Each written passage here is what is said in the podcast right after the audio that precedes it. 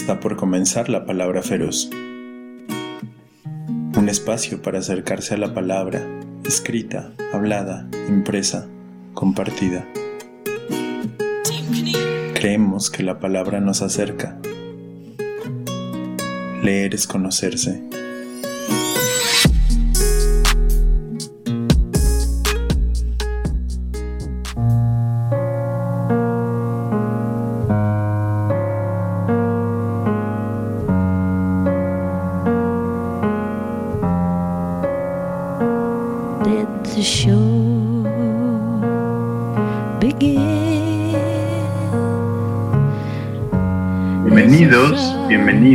Bienvenides. Están escuchando la palabra feroz. Yo soy Mau, ustedes son ustedes. César Uribe está en los controles y hoy es un bonito jueves de abril del 2022. Jueves 7 de abril del 2022. Hoy eh, es cumpleaños de la querida Sam Samaniego y es cumpleaños de Nati Monder y ambas les mandamos abrazos y besos y alegría em, en este bonito día. El día de hoy vamos a hablar de poesía y leeremos poesía porque es abril y porque, como decíamos la semana pasada, que andábamos felices en cabina, dijimos y contamos que volvíamos a, este a hablar de poesía en abril. No es que en otros momentos del año no hablemos de poesía, pero resulta que en un lejanísimo 1922 el poeta estadounidense nacionalizado británico T.S. Eliot escribió y publicó publicó, porque lo escribió antes, un poemota, poemota en extensión y en significado que se llama The Wasteland o La Tierra Baldía, como se ha traducido al español. Y en una versión de Juan Malpartida, en un PDF que se puede descargar gratuitamente online en el del 2001, publicado por Círculo de Lectores. Los primeros versos de este poemota de la sección primera, El entierro de los muertos, dice así. Abril es el mes más cruel, hace brotar lilas en tierra muerta, mezcla memoria y deseo, remueve lentas raíces con lluvia primaveral el invierno nos tuvo cobijados, cubriendo de nieve olvidadiza la tierra, alimentando una pequeña vida con tubérculos secos. Nos sorprendió el verano a la altura del Starnberger See con una fina lluvia. Nos detuvimos en los soportales y ya con sol continuamos por el Hofgarten y tomamos café conversando un buen rato. Bingar keine Russin stam aus Deutsch y cuando éramos niños en casa de mi primo el archiduque, él mismo me paseó en trineos. Yo estaba asustada. Dijo, Marí, Marí, sujétate fuerte. Y allá que fuimos, uno se siente libre en la montaña, en las montañas. Leo buena parte de la noche y en invierno voy al sur. Esa es el, la primer sección del primer en la primera parte del poema y comienza con ese versote. Abril es el mes más cruel. April is the cruelest month. Este poema dedicado a Ezra Pound, T.S. Eliot y Ezra Pound eran muy cercanos, muy cercanos. este habría que hacer ahí inferencias, este, una serie de de observaciones posibles de su cercanía, pero esos dos escritores con este poema daban inicio al, modernismo en las letras escritas en inglés. Los dos poetas estadounidenses, los dos poetas que renegaron de su patria eventualmente, los dos poetas que hacían que el inglés entrara en la vanguardia eh, un poquito antes, unos meses antes, en Brasil entraban a, la vanguardia, al modernismo, eh, usando, usando los movimientos más locales y usando un lenguaje en Francia, en España, en México, en Latinoamérica, ya habíamos pasado por las vanguardias y estábamos en plena ebullición. En la lengua inglesa se tardaron un poquito, pero entraron de lleno y entraron de lleno con esta maravilla. Y es un poema que para mí ha significado un montón. Me, me habla mucho de qué es la poesía, me hace pensar en qué es la poesía y por eso le dedicamos abril a este, a este tema. Y es el pretexto como para poderle dar vueltas a lo que, a lo que nos, nos motiva de muchas maneras a tener este programa, a poder hablar, a poder construir, a poder tratar de comunicar que la poesía es algo que está ahí, que es intangible, que, que es complejo, al mismo tiempo tan simple. El sueco Thomas Transtromer decía, mis poemas son lugares de encuentro. Y el queridísimo Juan Gelman, poquito antes de recibir en sus manos el premio Cervantes en abril del 2008, previo a, la ceremonia, le preguntaron, ¿qué es la poesía? Y entonces contestó, eh, que contestó, le preguntaron que qué es la poesía, que si era simple. Y entonces dijo que si aquello era en verdad simple, su oreja izquierda era un jardín zoológico.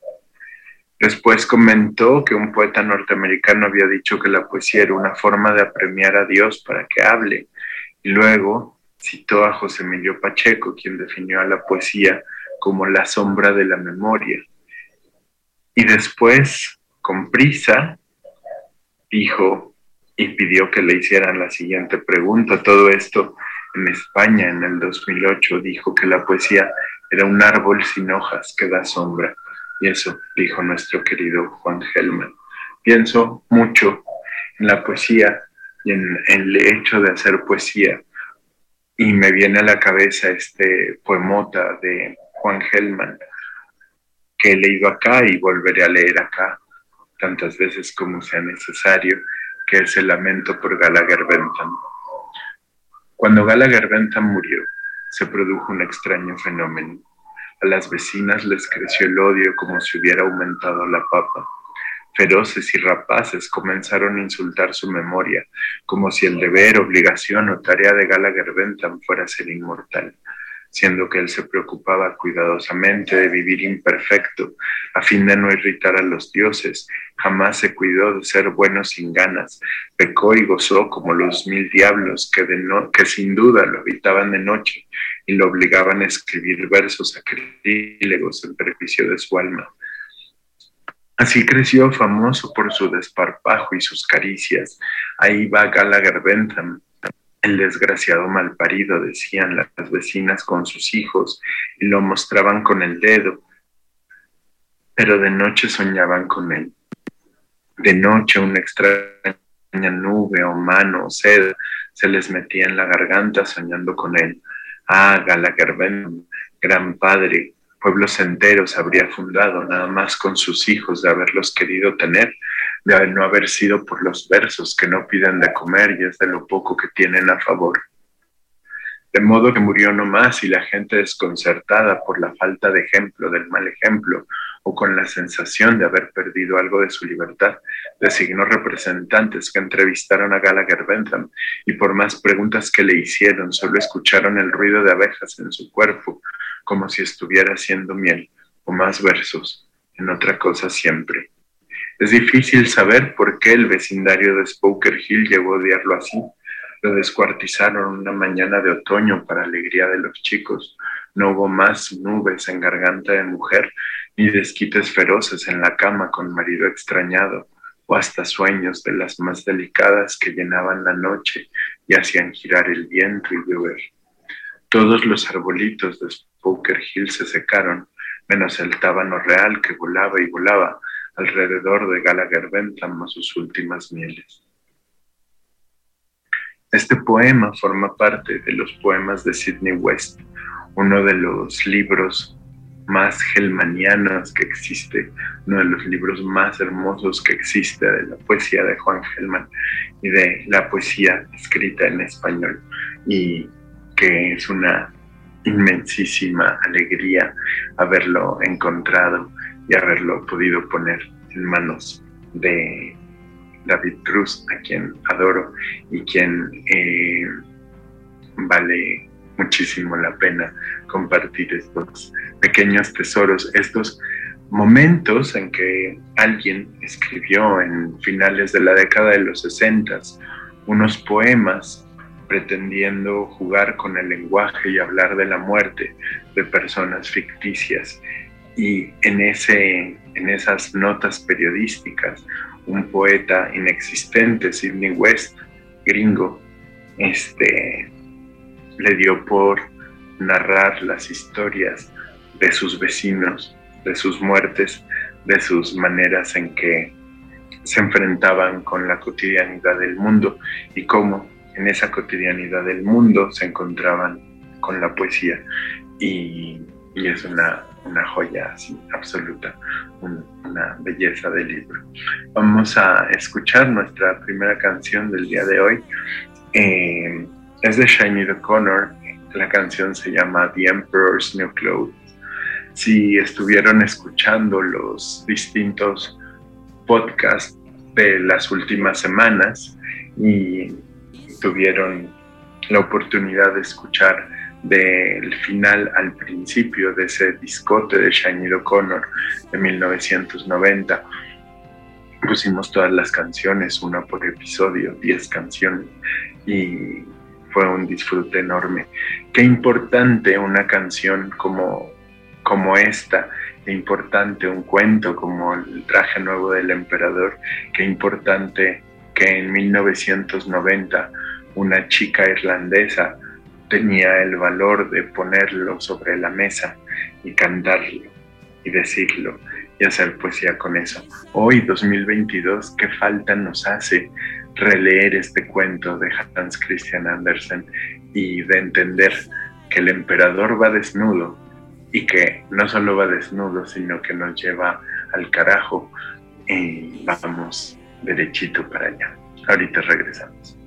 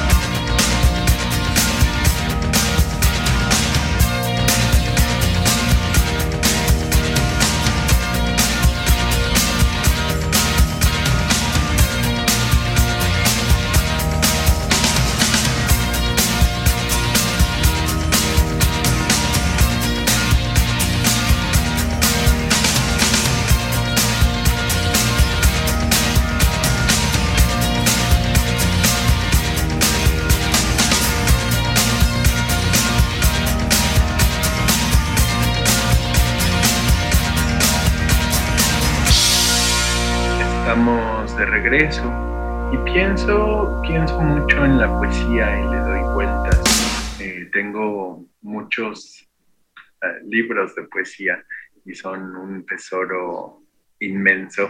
Eh, uno acumula libros y va acumulando estos tesoros. Tengo por ahí un librito en inglés de traducciones del ruso al inglés del poeta soviético Arseny Tarkovsky. Eh, y tuve, tuve la oportunidad de volver a ver una película dirigida por su hijo Andrei Tarkovsky, El espejo, una película de 1975 y en esta película, al igual que en Stalker de 1979, se utilizan fragmentos o poemas de Tarkovsky, de Arseny Tarkovsky. Y uno de estos poemas, en una traducción de Irina Bogatsevich, es este. Te esperé ayer desde el alba, se dieron cuenta de que ya no vendrás. ¿Te acuerdas qué tiempo tuvimos?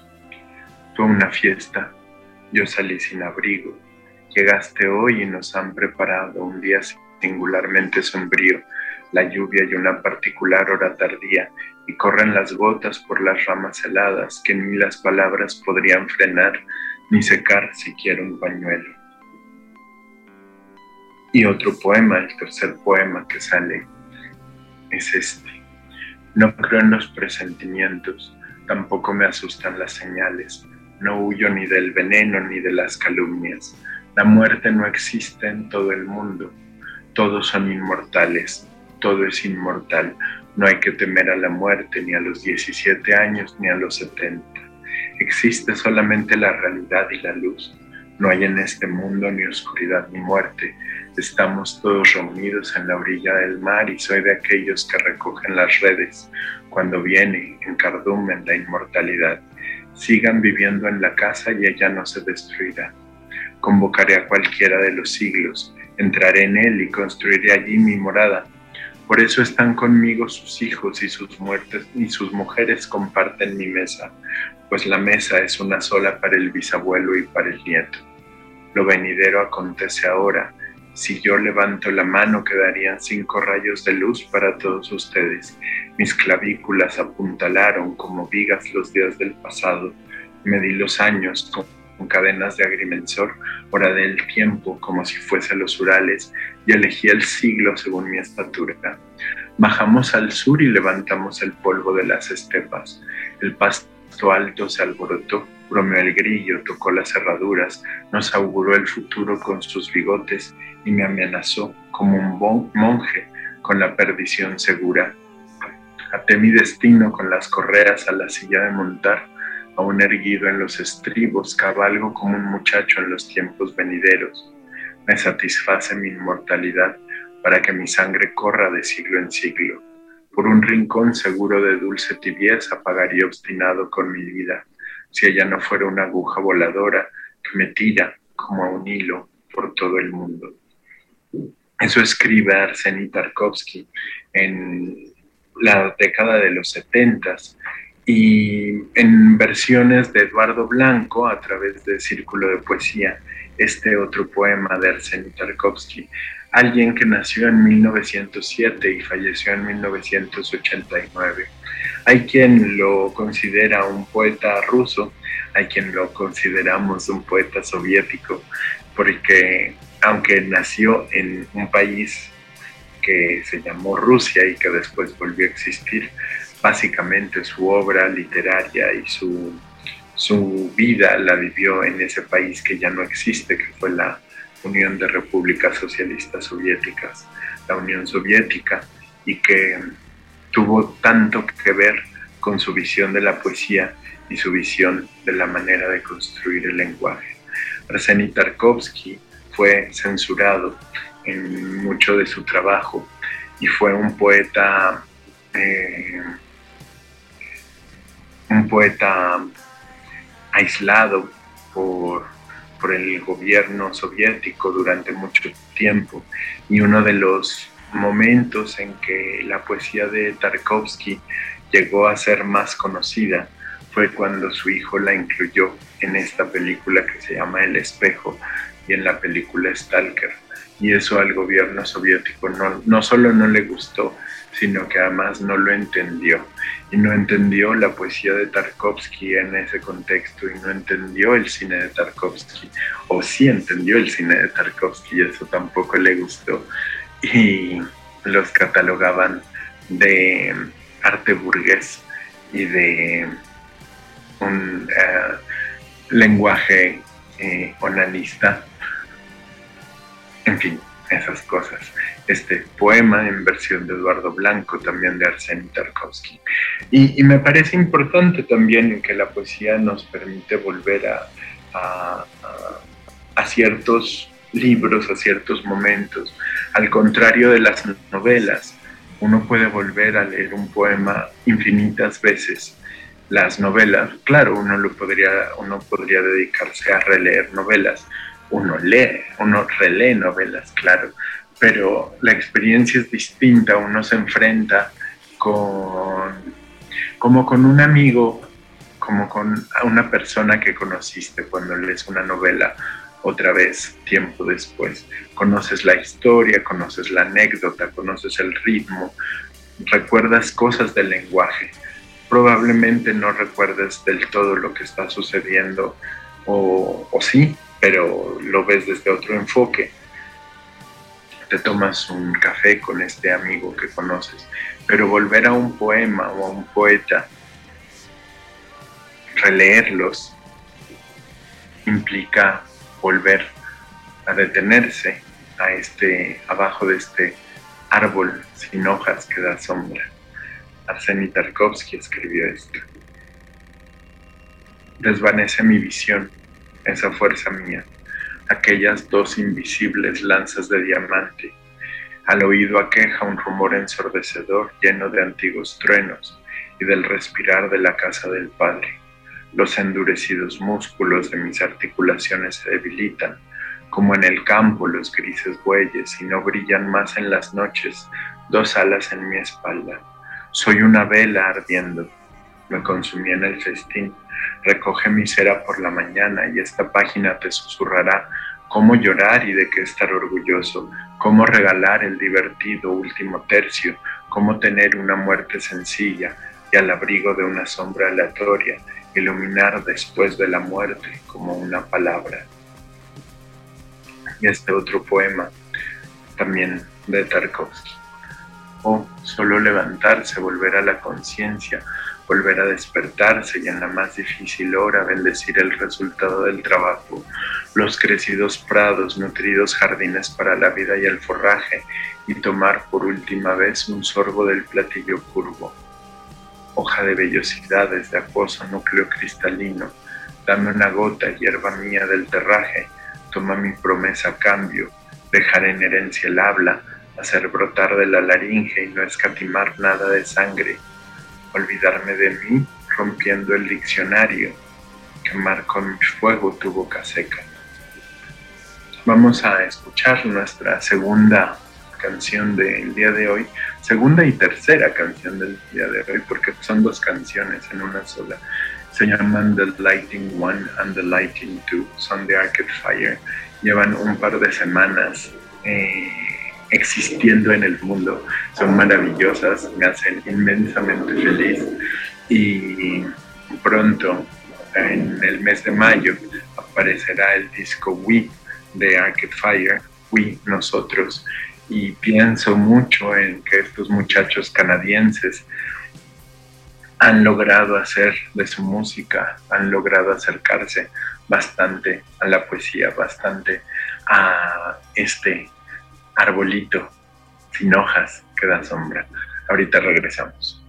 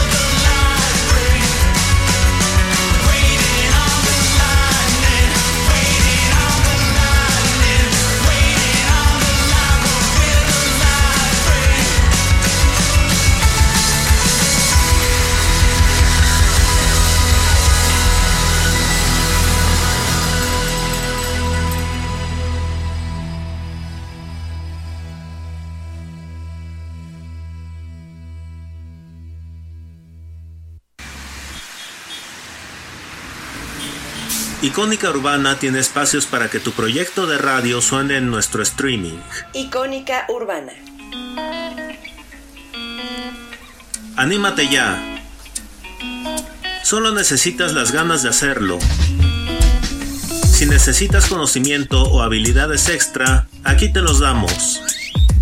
Contacta a Icónica Urbana en cualquiera de sus redes o a través del correo incudeso.gmail.com.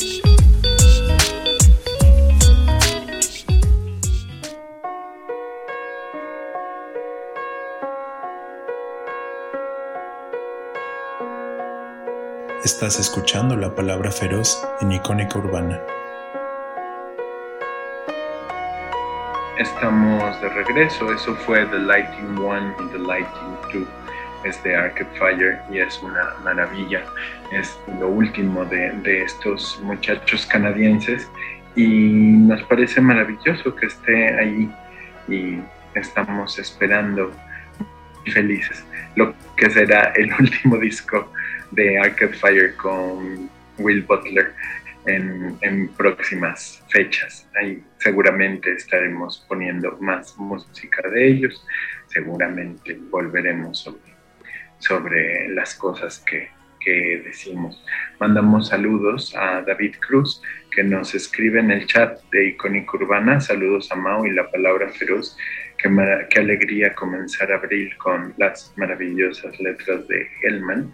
Este, y eh, también le mandamos saludos a Marco Román, que nos dice que está presente desde Guadalajara. Y le mandamos un saludote a David García, que nos ha de estar escuchando, pero este, la semana pasada, al final del programa, nos dijo cosas muy bonitas de este trabajo que, que hacemos y agradeció mucho que hubiéramos puesto a que hubiéramos leído a Dolores Castro, a Alejandra Pizarnik, a Galeano y escuchado a Cesaria Évora.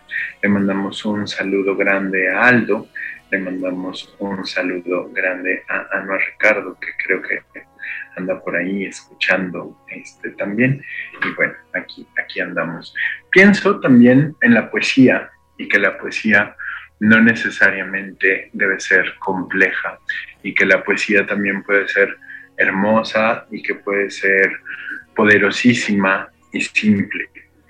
Y, sin, y creo que esa es una puerta importantísima para entrar a la poesía. Si la poesía es una casa, la puerta tiene que ser una puerta diseñada por alguien como Podría ser un arquitecto como Le Corbusier o como Louis Kahn. La puerta de la Casa de la Poesía no puede estar construida por, por Zaha Hadid. Eh, la puerta de la Casa de la Poesía tiene que ser una puerta sencilla y pienso en este poema de Miguel Hernández. Menos tu vientre todo es confuso, menos tu vientre todo es futuro, fugaz pasado, baldío y turbio. Menos tu vientre todo es oculto, menos tu vientre todo inseguro, todo postrero, polvo sin mundo. Menos tu vientre todo es oscuro, menos tu vientre claro y, claro y seguro, claro y profundo, perdón. Este, este, este poema se llama Menos tu vientre, lo escribió Miguel Hernández y después, mucho tiempo después de haber sido escrito, Miguel Hernández fallecería en 1941 de tuberculosis, golpeado y torturado por la dictadura franquista. Golpeado y torturado y sin ser atendido de una tuberculosis en una prisión húmeda eh, por un régimen militarizado donde los militares estaban inmersos en la vida civil y cortaban los derechos de los ciudadanos. Eh, pienso, pensé mucho al momento de estar viendo el espejo de Tarkovsky en esas imágenes de los bombardeos de los franquistas a Barcelona y cómo salían los niños españoles, cómo salieron niños españoles sin sus padres y sus, sin sus madres desde Barcelona en barcos a distintos países del mundo, entre ellos a la Unión Soviética y a México, y cómo eso cambió la historia de esos países y de esas personas. Y pienso que Miguel Hernández no tuvo esa oportunidad, pero escribió esto que fue tan poderoso, tan bonito y tan poderoso. Miguel Hernández también escribe este poemota que es Nanas de la Cebolla. La cebolla es escarcha cerrada y pobre, escarcha de tus días y de mis noches, hambre y cebolla, hielo negro y escarcha grande y redonda. En la cuna del hambre mi niño estaba, con sangre de cebolla se amamantaba, pero tu sangre, escarchada de azúcar, cebolla y hambre, una mujer morena resuelta en luna, se derrama hilo a hilo sobre la cuna. Ríete, niño, que te tragas la luna cuando es preciso. Alondra de mi casa, ríete mucho. Es tu risa en los ojos, la luz del mundo. Ríete tanto que en el alma al oír te bate el espacio. Tu risa me hace libre, me pone alas, soledades me quita, cárcel me arranca, boca que vuela, corazón que en tus labios relampaguea, es tu risa la espada más victoriosa, vencedor de las flores y las alondras, rival del sol por venir de mis huesos y de mi amor, la carne aleteante, súbito el párpado, el vivir como nunca coloreado, cuánto jilguero se remonta, aletea desde tu cuerpo, desperté de ser niño, nunca despiertes, triste llevo la boca, ríete siempre, siempre en la cuna, defendiendo la risa pluma por pluma. Ser de vuelo tan alto, tan extendido, que tu carne parece cielo cernido. Si yo pudiera remontarme al origen de tu carrera, al octavo mes ríes con cinco azares, con cinco diminutas ferocidades, con cinco dientes como cinco jazmines adolescentes. Frontera de los besos serán mañana, cuando en la dentadura sientas un arma, sientas un fuego correr dientes abajo buscando el centro. Vuela, niño, en la doble luna del pecho, él triste de cebolla, tú satisfecho, no te derrumbes, no sepas lo que pasa ni lo que ocurre. Esto escribió Miguel Hernández y tiempo después otro poeta abriría la puerta de la casa de la poesía para muchos y escribiría cosas inmensamente cursis, pero inmensamente hermosas y que han servido para decir muchas cosas y que han servido para construir la revolución y para construir relaciones y vínculos. Por ejemplo, este poema, Te quiero. Tus manos son mi caricia, mis acordes cotidianos. Te quiero porque tus manos trabajan por la justicia. Si te quiero es porque sos mi amor, mi cómplice y todo, y en la calle codo a codo somos mucho más que dos. Tus ojos son mi conjuro contra la mala jornada. Te quiero por tu mirada que mira y siembra futuro. Tu boca que es tuya y mía, tu boca no se equivoca. Te quiero porque tu boca sabe gritar rebeldía. Si te quiero es porque sos mi amor, mi cómplice y todo, y en la calle codo a codo somos mucho más que dos. Y por tu rostro sincero y tu paso vagabundo y tu llanto por el mundo, porque sos pueblo te quiero. Y porque amor no es aureola ni cándida moraleja, y porque somos pareja que sabe que no está sola. Te quiero en mi paraíso, es decir, que en mi país, es decir, que en mi país la gente viva feliz aunque no tenga permiso. Si te quiero es porque sos mi amor, mi cómplice y todo, y en la calle codo a codo somos mucho más que dos. Estos versos de Mario Benedetti fueron pintados también en dictadura en la calle en Montevideo eh, y aparecían de vez en cuando. Y qué importante lo que, lo que hizo Mario Benedetti, lo mismo eh, José Emilio Pacheco y Jaime Sabines y otros autores que han sido considerados como poca cosa para la poesía, para algunos eh, poetas de muy altos vuelos, pero sin estos poetas no habremos podido llegar a donde no hubiéramos podido entrar a la casa. Y este otro poema de Benedetti, Táctica y Estrategia. Mi táctica es mirarte, aprender cómo sos, quererte como sos. Mi táctica es hablarte y escucharte, construir con palabras un puente indestructible. Mi táctica es quedarme en tu recuerdo, no sé cómo ni sé con qué pretexto, pero quedarme en vos. Mi táctica es ser franco y saber que sos franca y que no nos vendamos simulacros, para que entre los dos no haya telón ni abismos. Mi estrategia es en cambio más profunda y más simple. Mi estrategia es que un día cualquiera, no sé cómo ni sé con qué pretexto, por fin me necesites. Eso escribía Mario Benedetti hace bastante tiempo y esas palabras fueron usadas por muchos, por muchas, por muchas para enamorar a alguien. Y eso, creo que eso tiene un valor impresionante en el lenguaje y en, en las piezas, más allá de la solemnidad que a veces la mesa con un mantel verde y vasitos de agua hace que pensemos en la poesía como un acto solemne.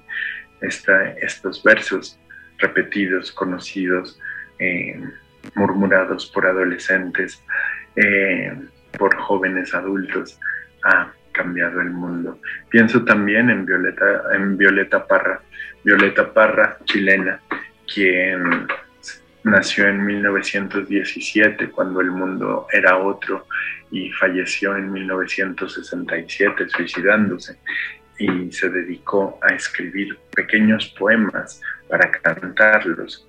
Y por ejemplo, escribió este y jugó con el lenguaje e hizo poesía y creo que ahí encierra, encierra secretos, revela secretos de qué es la poesía, como usar el lenguaje, cómo expresarse, cómo nombrar los verbos cuando se es chileno y cuando se, se habla de una manera específica.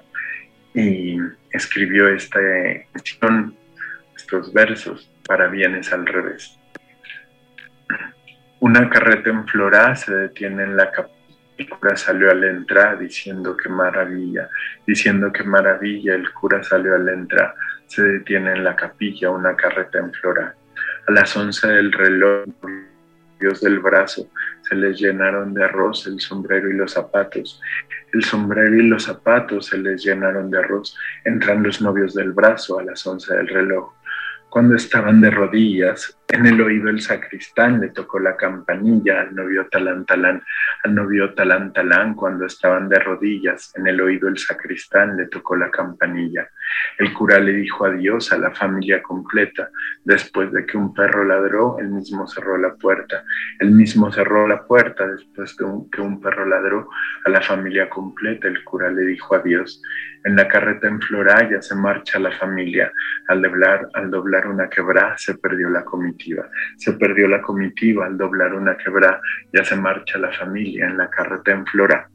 Eso escribió Violeta Parra, jugó con el lenguaje, iba y venía, una especie de palíndrome, una especie de, divertimento y una manera de, de cantar de atrás para adelante, poner en versos una simplísima historia y poderla hacer posible compartir. Vamos a escuchar a Orville Peck, la canción se llama Nothing Fades Like the Light. Orville Peck tiene un nuevo disco, es una cosa tan bonita, pero este es del primer disco, no es de este nuevo, eh, este es del anterior, así que también es una maravilla. Ahorita regresamos.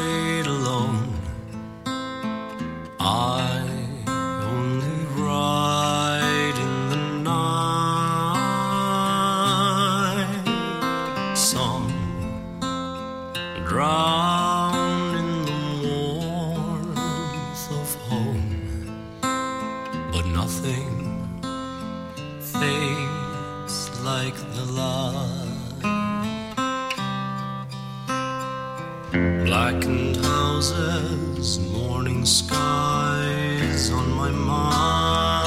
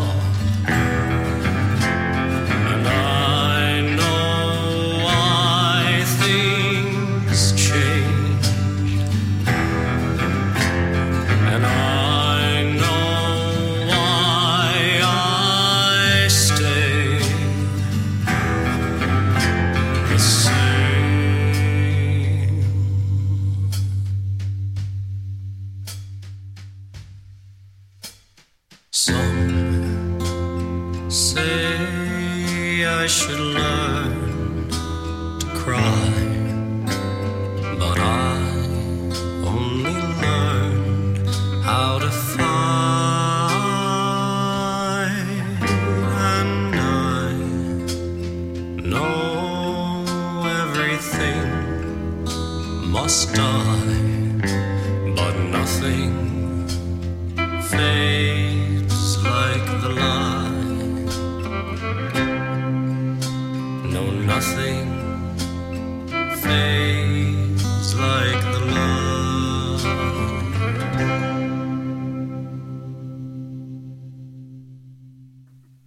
Estamos de regreso y ya con el tiempo pisándonos los talones. Juan Gelman decía, Juan Gelman a quien volveremos sobre todo en el mes de abril, como si no, nunca lo leyéramos, ¿verdad? Eh, decía, toda experiencia me ha empujado a romper los límites de la lengua y pienso que ahí hay un, gran secreto de trabajo en, cómo, trabajaba Hellman. Pensando en las posibilidades del lenguaje, estos dos poemas, poemotas, como los muñecos en el pim pam boom, emitir sonidos con la voz, echar a andar un pie después del otro, como los muñecos, zarza para arriba y baila, mueve, habla, ulula, camina, anda. Habitar una lengua que es nave, que es una ballena en las heladas aguas del Pacífico que aúlla, ulula y cría a la cría o crío al sujeto gestado. Qué gran batalla de la lengua por emerger en la voz, una voz que se hace uno, una, une gramatical y orgánicamente como el crecimiento de los virus y las bacterias en ecosistemas naturales y naturales, diseños de un evosa de eternum, habitar una lengua que es nodriza y acoge en una blancura y exquisitez, grandilocuencia y razones argumentativas que contrastan con la eclosión y la maternal locura errática y rebosante poemática de la lengua, que emerge como los muñecos en el pim pam pum, una lengua que se expande como vía láctea que se derrama y entibia en la galaxia, habitar un desconcierto que asume la posibilidad de verbos de pronunciar multiplicidades, si el sujeto sujeta tienen edad lingüística o lúdica o aún maman del pecho, lactantes en lactarios de larvas que los señores acondicionaron para ubicar zonas innombrables, tabúes porque algunas personas nacieren grandes y morales y juzguenes y resueltes y amarguetes y brutalmente cuadredes y pareciera que entre les paisenes y les militares el dede de la corrección de la corrección es indirectamente proporcional a la leche, al canto y a Sarita Montiel. Obviamente el texto es de Marisela Guerrero y forma parte del conjunto de, de, poemas, Posibilidades de la lengua que habito, eh, que están en el libro La huella posible, Poetas que escriben la ruta, editado por la UAM eh, por Andrea Fuentes y publicado también en el periódico de poesía de la UNAM. Y este otro poema, Posibilidades de la lengua que habito. La lengua que habito mana de mi madre, un manantial, un ojo de agua en aquella montaña bajo la tormenta. La lengua que habito es una posibilidad y miles, un río que brota de su voz cantando polichinela con Sarita Montiel mientras echo a andar. Mi mamá me amamanta con una lengua que canta y juega, desbarata sus orillas, una lengua franca enclavada en un bosque tropical inexplorable. Las posibilidades de habitar una lengua se traslocan. Caminar y cantar ajenas coplas, nanas sin sentido, arrullos, orillas, aullidos de hembras que se reconocen en sus gestos.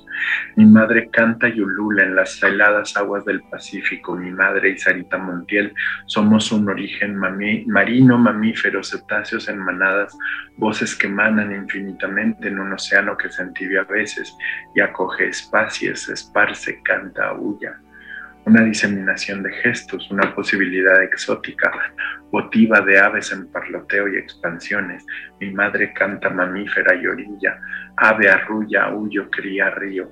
Orígenes de voces que se escapan a bases de datos de palabras de una lengua que se supone precisa, prescriptiva, prescriptive, agua. La lengua que habito se echa a andar tambaleante como los muñecos en el pim pam pum. Y para cerrar, quiero leerles este poema de Anabel Torres. Anabel Torres nació en Colombia en 1948, en Bogotá me parece, y tiene este poemota que se llama Y la alegría, como pregunta, ¿y la alegría? ¿Y la alegría? Los peores momentos una siempre logra con honda finura, o aunque sea los trancazos, superarlos. Pero ¿y el cuerpo? Presto. ¿Y la materia gris que se ha dorado? ¿Y el pecho y su capacidad para ternura? ¿Y la piel y su goce? ¿Y la alegría? ¿Con quién comparte una su cuello tibio y su alegría? sobrellevar tristeza, transformarla, volver la estrella de la muerte, noche la más acérrima, paladear la tristeza, usarla como un prisma, a través suyo son más intensos los colores, hacer que se disuelva entre la boca. Yo lo he logrado virtualmente todo, pero ¿y la risa? ¿Y el cuerpo? ¿Y este poder pensar? ¿Y la alegría? Gracias por escuchar. Nos despedimos con Grand Daddy. La canción se llama A Lost Machine. Es un poco larga y el tiempo no nos dio para leer todo lo que teníamos planeado para el día de hoy, pero eso nos permite avanzar. Vamos a descansar la semana que viene. Tomaremos un látigo, iremos a este, latiguear turistas gringos que no usan cubrebocas en el centro de la ciudad de Oaxaca. y pensaremos en esto que decía Hellman, toda experiencia me ha empujado a romper los límites de la lengua. Gracias por escuchar, gracias César Uribe por estar en los controles. Adiós.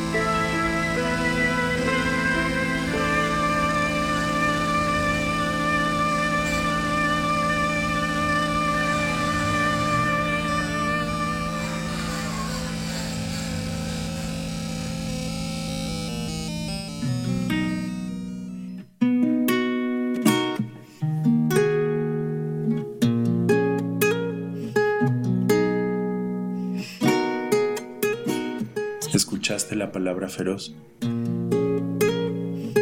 una producción de Icónica Urbana.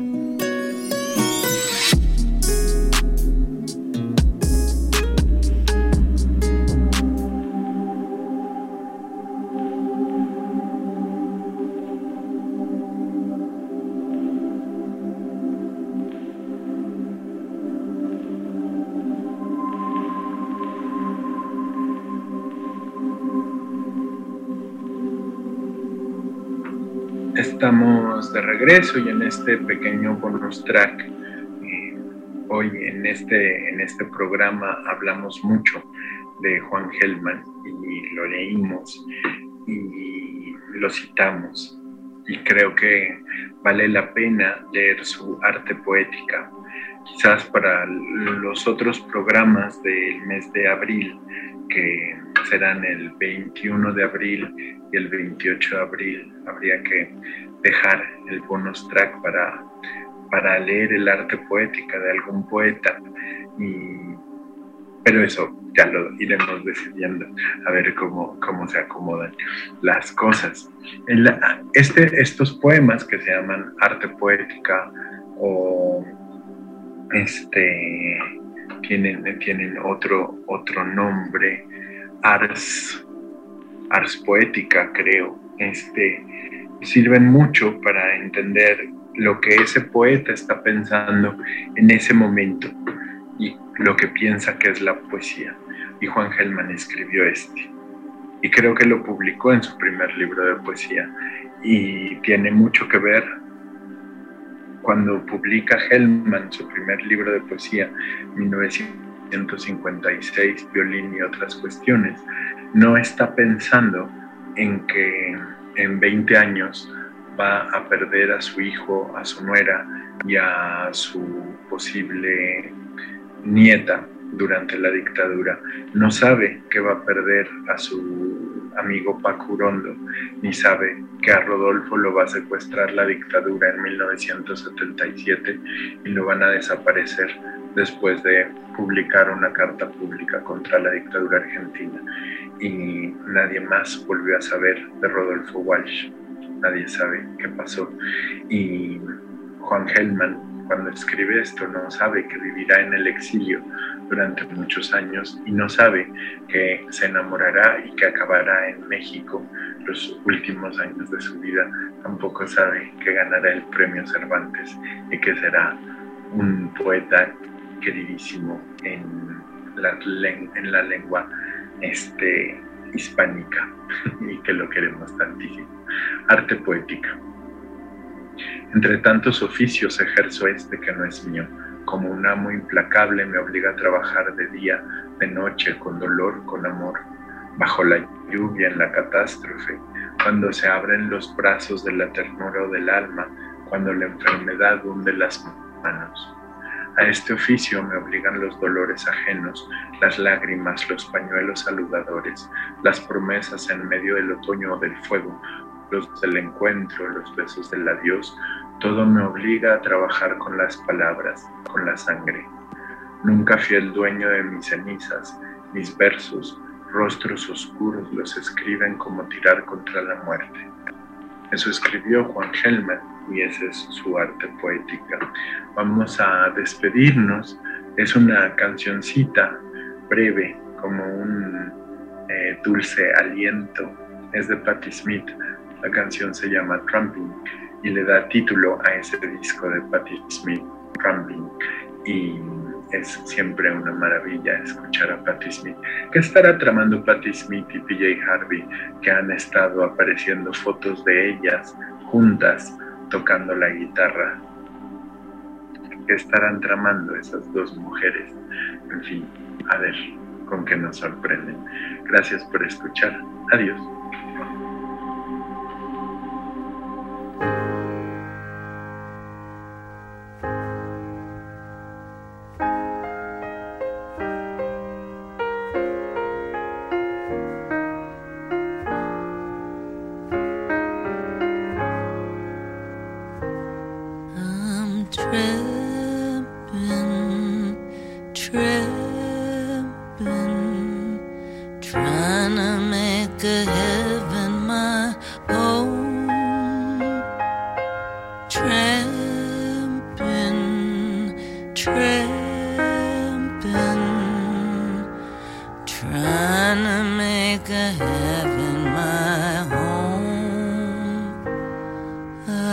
tramping,